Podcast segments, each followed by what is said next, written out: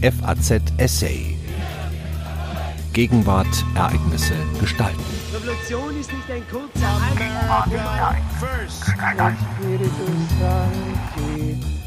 Die Experten. Auch Sieger haben es schwer. Für die Vertreter der neuen Staaten Osteuropas war die Pariser Friedenskonferenz 1919 eine Enttäuschung.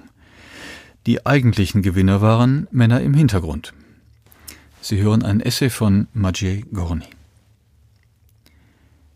Welche Hand müsste nicht verdorren, die sich und uns in solche Fesseln legte? fragte im Mai 1919 vor der Deutschen Nationalversammlung der sozialdemokratische Reichsministerpräsident Philipp Scheidemann, als er voller Empörung den Versailler Vertrag zurückwies. Das Gefühl der Demütigung, das er zum Ausdruck brachte, wurde von der ganzen politischen Klasse in Deutschland geteilt. Die Beschlüsse der Pariser Friedenskonferenz, die vor genau 100 Jahren, nicht ganz zwei Wochen nach dem Inkrafttreten des Versailler Vertrags am 10. Januar 1920 formell zu Ende gegangen war, hatten sich als mitleidslos für Deutschland und seine Verbündeten erwiesen. Nicht nur der Inhalt empörte die Deutschen, sondern auch die Form. Ein erbarmungsloses Diktat, das von den Siegermächten aufgezwungen wurde, ohne dass die Betroffenen überhaupt nach ihrer Meinung gefragt worden wären. An eine solche Behandlung waren die Vertreter des Reiches nicht gewohnt. Schließlich war es erst ein Jahr her, dass sie in Brest-Litovsk einem besiegten Gegner, Russland, die Bedingungen diktiert hatten. Ihre Enttäuschung wurde durch das Gefühl einer krassen Ungerechtigkeit verstärkt. Das angeblich allgemeine Selbstbestimmungsrecht der Völker, über das der amerikanische Präsident Woodrow Wilson so viel sprach, galt offensichtlich für sie nicht. Im Namen dieses Prinzips sollten Deutschland und Österreich einen Teil ihres jeweiligen Staatsgebietes an die neu entstandenen Länder Ostmitteleuropas abtreten, Länder, denen in Berlin und Wien vor allem Ablehnung und Verachtung entgegengebracht wurde. Nun aber befanden sich die diplomatischen Vertreter Polens, der Tschechoslowakei, Rumäniens und des Königreichs der Serben, Kroaten und Slowenen, das spätere Jugoslawien, in Paris im Lager der Sieger und erhielten das, was den Deutschen und Österreichern weggenommen wurde. Es ist nicht schwierig, die Gefühle der Verlierer des großen Krieges zu verstehen, selbst wenn man ihre Ansichten nicht teilt. Ganz so allein, wie sie selbst dachten, waren die Deutschen mit ihren negativen Empfindungen angesichts der Pariser Friedenskonferenz aber nicht. Ein Gefühl der Enttäuschung über die Beschlüsse der Siegermächte und der Demütigung der Verlierer Wegen der Art ihres Zustandekommens war auch unter jenen Teilnehmern der Friedenskonferenz weit verbreitet, denen der gesunde Menschenverstand eigentlich befahl, sich als Sieger des diplomatischen Spiels anzusehen. Ein bekanntes Beispiel dafür ist Italien. Vor dem Kriegseintritt 1915 hatte das Königreich in London einen geheimen Vertrag geschlossen, der ihm Gebietsgewinne auf Kosten Österreich Ungarns garantierte. Laut dieser Vereinbarung sollte sich Italien bis nach Dalmatien erstrecken. Das hätte den Anschluss von Gebieten bedeutet, in denen Hunderttausende Slowenen und Kroaten lebten. Der italienische Premierminister Vittorio Orlando und sein Außenminister Sidney Sonnino sahen keinen Grund, nach dem Sieg von diesen Vereinbarungen abzurücken. Sie wurden darin von der italienischen Presse bestärkt, die möglichst große Annexionen erwartete. Wilson bereitete den Italienern eine schwere Enttäuschung, als er die Verwirklichung der Bestimmungen des Londoner Vertrags kategorisch verweigerte. Da er die italienische Delegation in Paris mit seinen Argumenten nicht überzeugen konnte, wandte sich Wilson im April 1919 über die Köpfe der Politiker hinweg an die italienische Öffentlichkeit. In einem Manifest, das zuerst in Le Temps veröffentlicht und dann von den italienischen Zeitungen nachgedruckt wurde, erklärte er seine Gründe. Italien, so schrieb er, gehöre zum Lager der Sieger und trage Verantwortung für die neue Ordnung in Europa. Deswegen müsse es sich mit Gebietsgewinnen in Tirol zufrieden geben, wo es seine natürliche Grenze erreiche. Zu einer Annexion der von Südslawen bewohnten Gebiete dagegen habe das Land kein moralisches Recht. Der Egoismus müsse hinter der Gerechtigkeit zurücktreten. Das Manifest hinterließ überall einen guten Eindruck, nur in Italien nicht. Orlando und Sonnino verließen Paris unter Protest. Die italienische Presse erregte sich über einen Verrat nationaler Interessen, und in der Öffentlichkeit kam der Begriff Vittoria Mutilata auf, verkrüppelter Sieg. Um Italien gab es den meisten Lärm, doch fehlte es in Paris nicht an anderen frustrierten Staatsmännern. Es kam auch zu weiteren dramatischen Auftritten. Der rumänische Ministerpräsident Braziano schlug die Tür hinter sich zu, weil er nicht bereit war, den Vertrag über den Minderheitenschutz zu unterzeichnen. Erst einige Monate später schluckte sein Nachfolger diese aus seiner Sicht bittere Pille. Der sogenannte kleine Vertrag von Versailles, wie das Abkommen über die Minderheitenrechte genannt wird, gefiel im Übrigen keinem der betroffenen Staaten, und das aus verständlichen Gründen. Das Abkommen wurde nämlich nur den jungen Staaten Ost-, Mittel- und Südosteuropas aufgezwungen, während die alten Staaten wie Deutschland und Österreich davon nicht erfasst wurden. Dabei schrieb der Vertrag nur vor, was sich im Allgemeinen ohnehin in den Verfassungen der neuen Staaten fand. Gleiche Rechte für alle Bürger, ohne Rücksicht auf ihre ethnische Herkunft, das Recht auf Bildung in der eigenen Sprache, Religionsfreiheit und andere Freiheiten. Die Möglichkeit einer Beschwerde beim Völkerbund sollte die Einhaltung des Vertrages sichern. Als die ersten Staatsmänner am 28. Juni 1919 den Minderheitenvertrag unterzeichneten, konnte niemand sagen, wie effektiv diese Sanktionen sein würden.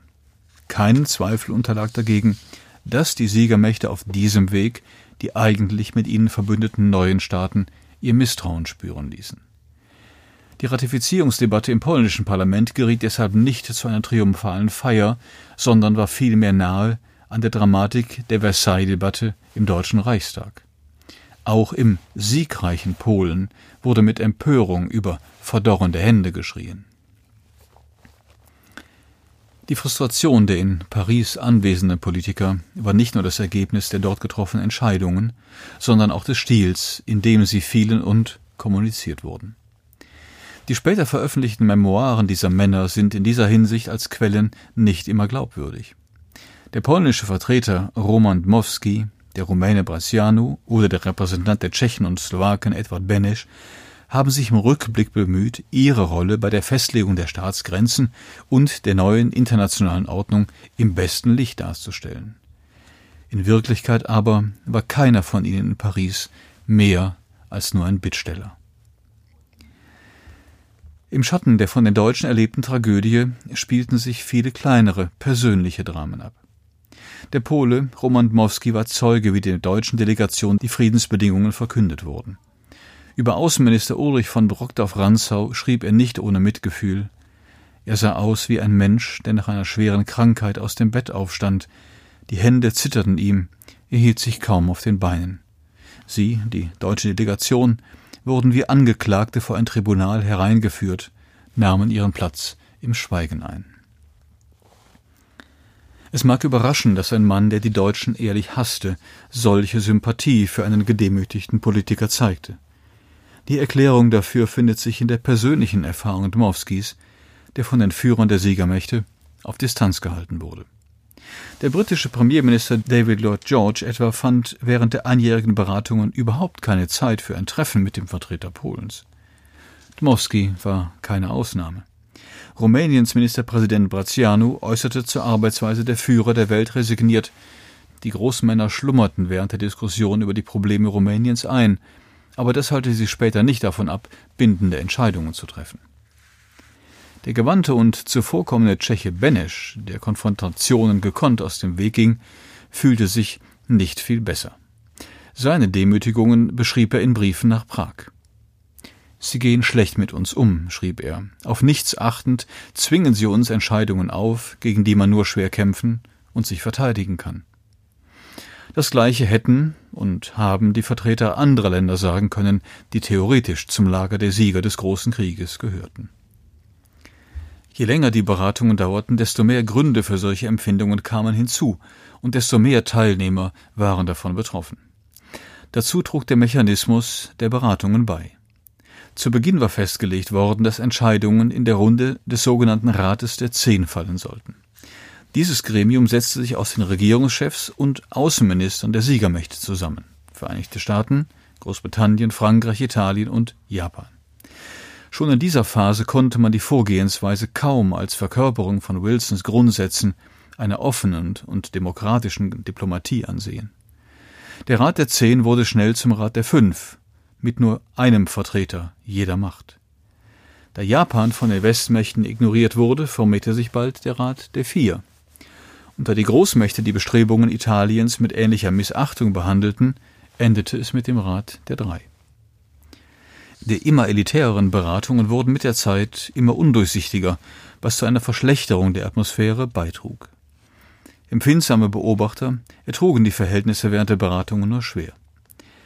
Der britische Experte Robert William Seton Watson erinnert sich, Unabhängig davon, wie lange ich noch leben werde, hoffe ich, dass ich nie mehr gezwungen sein werde, in einer solchen Atmosphäre zu weilen.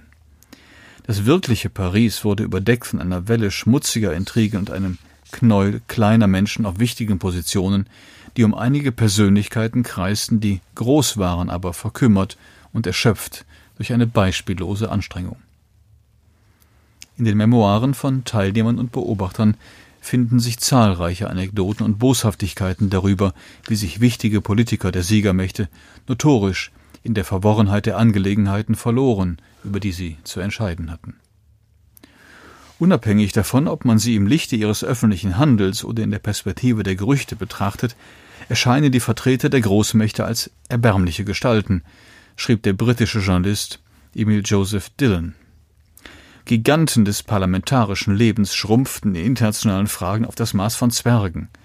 In Angelegenheiten der Geographie, der Ethnographie, der Geschichte und der internationalen Politik waren sie wie Kinder im Nebel, und ihre Versuche, diesen Nebel zu durchdringen und dabei Reste von Würde aufrechtzuerhalten, wären amüsant gewesen, wenn es nicht um so wichtige Dinge gegangen wäre. Zitat Ende. An dieser Stelle stößt man auf eine Besonderheit der Pariser Konferenz. Die wichtigsten Beschlüsse wurden zwar von den Führern der Großmächte im engen Kreis gefasst, aber schnell zeigte sich, dass neben den großen Angelegenheiten Entscheidungen in tausenden kleinen Fragen auf sie warteten, von denen sie nicht den Hauch einer Ahnung hatten. Im Osten Europas wimmelte es nur so von diesen geheimnisvollen und unlösbaren Rätseln. In den Augen der empörten Deutschen sah es zwar so aus, als flüsterten die verräterischen Slawen aus Polen, der Tschechoslowakei oder dem Königreich der Südslawen den Führern der Großmächte in diesen Fragen etwas ein. Doch die Politiker der neuen Staaten hatten einen ganz anderen Eindruck. Wie also kamen die territorialen Entscheidungen der Konferenz wirklich zustande? Die Antwort auf diese Frage lautet durch Experten. Sie waren schon während des Großen Kriegs ins Spiel gekommen. Im Jahr 1917 begannen die Regierungen der kriegführenden Mächte, sich ernsthaft über die künftigen Grenzen in der Mitte Europas zu interessieren. Als erstes wurde in Frankreich eine Gruppe von Fachleuten gebildet, die als Comité d'études bekannt ist. Geleitet wurden sie von dem Historiker Ernest Lavis, doch unter den mehr als 30 Mitgliedern spielten diejenigen Geographen die erste Geige, die sich auf Probleme Ostmitteleuropas und des Balkans spezialisiert hatten. Emmanuel de Marton und Jean Brunes. Mit der Zeit wuchs die Bedeutung der geografischen Spezialisten in der Kommission noch. Nicht weniger eindrucksvoll stellte sich die amerikanische Entsprechung dieses Organs dar, die sogenannte Inquiry, die im September 1917 unter den Auspizien der American Geographical Society geschaffen worden war. Mit der Organisation jener neuen Institution befasste sich auf Bitte Präsident Wilsons sein wichtigster außenpolitischer Berater, Colonel Edward M. House. Die Inquiry zählte mehr als 50 Fachleute, darunter ein gutes Dutzend Geographen, unter denen Isaiah Baumann die wichtigste Rolle spielte. Um ihnen ein Maximum Informationen zugänglich zu machen, wurden sämtliche verfügbaren Hebel in Bewegung gesetzt und ein ganzes Gebäude ihren Bedürfnissen angepasst. Ähnliche Strukturen, wenn auch nicht ganz so gut ausgebaut und so zentralisiert wie in Frankreich und den Vereinigten Staaten, entstanden auch in Großbritannien und in Italien. Und diese Mächte waren nicht die einzigen, die sich so auf einen Frieden auf dem Kontinent vorbereiteten. Als Wilson die Inquiry ins Leben rief, gründete der von Deutschland abhängige provisorische Staatsrat im Königreich Polen das Büro für Vorbereitungsarbeiten mit viel bescheideneren Mitteln und ohne internationalen Status.